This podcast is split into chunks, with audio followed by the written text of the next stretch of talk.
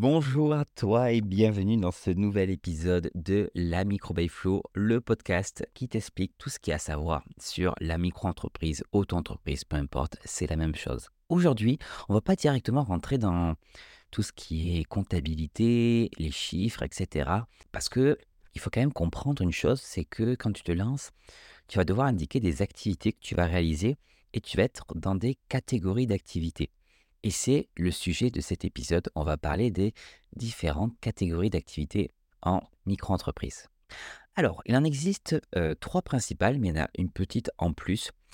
Il y a d'abord ce qu'on appelle la vente de marchandises. Ça, c'est tout ce qui est toutes les activités de d'achat-revente de marchandises, e-commerce. On peut aussi mettre en place la restauration. Dès lors que tu vends des marchandises, c'est dans la partie vente de marchandises.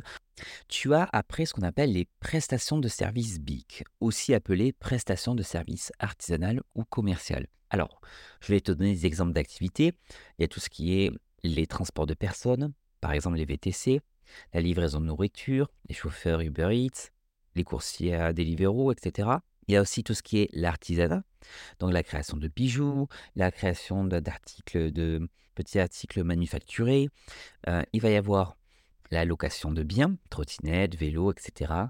Tout ce qui est l'affiliation, apport d'affaires, le dépannage informatique, la réparation d'objets, la coiffure, l'esthétique, la protection angulaire, la photographie, etc.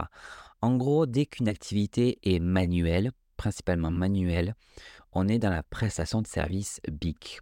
Je ferai un épisode complet sur qu'est-ce que c'est le BIC et le BNC, parce que c'est important de connaître les différences. Les tatoueurs, par contre, vous n'êtes pas dans la prestation de service BIC malgré que ça soit manuel. Donc, dès lors que ton activité, vraiment, tu vas devoir utiliser tes, mains pour ton activité, c'est la prestation de service BIC. Il y a aussi tout ce qui est secrétariat, ça fait partie de la prestation de service BIC. Après, on a tout ce qui est prestation de service BNC, ou ce qu'on appelle aussi les activités libérales.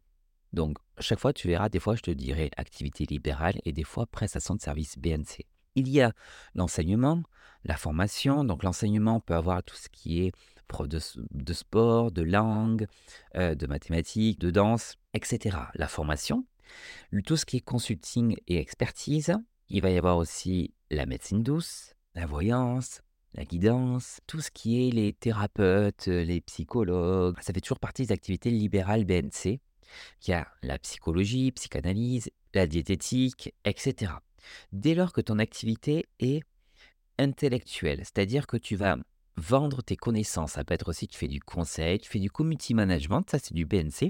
Tu es illustrateur, alors illustrateur ça fait souvent passer dans les BNC, dans les activités libérales. Si tu as un doute, j'ai fait un article sur toutes les catégories d'activités.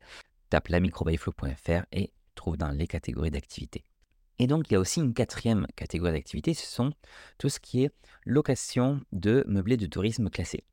Alors, pourquoi il y a toutes ces catégories d'activités? Ça va servir à identifier en fait les seuils et plafonds de chiffre d'affaires, l'abattement forfaitaire, je vais y venir dans un prochain épisode, le seuil pour facturer ou non la TVA, et aussi l'interlocuteur.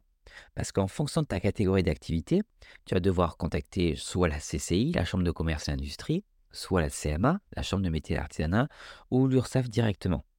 Donc c'est important que tu saches ta catégorie d'activité. Tu peux exercer plusieurs activités et avoir plusieurs catégories d'activités. Tu peux être photographe et faire du conseil en euh, communication, par exemple. Donc là, tu seras dans les deux catégories d'activités. Ça, il n'y a aucun souci. Et tu peux exercer plusieurs activités en micro-entreprise euh, dans une seule et même micro-entreprise, mais ne pas avoir plusieurs micro-entreprises.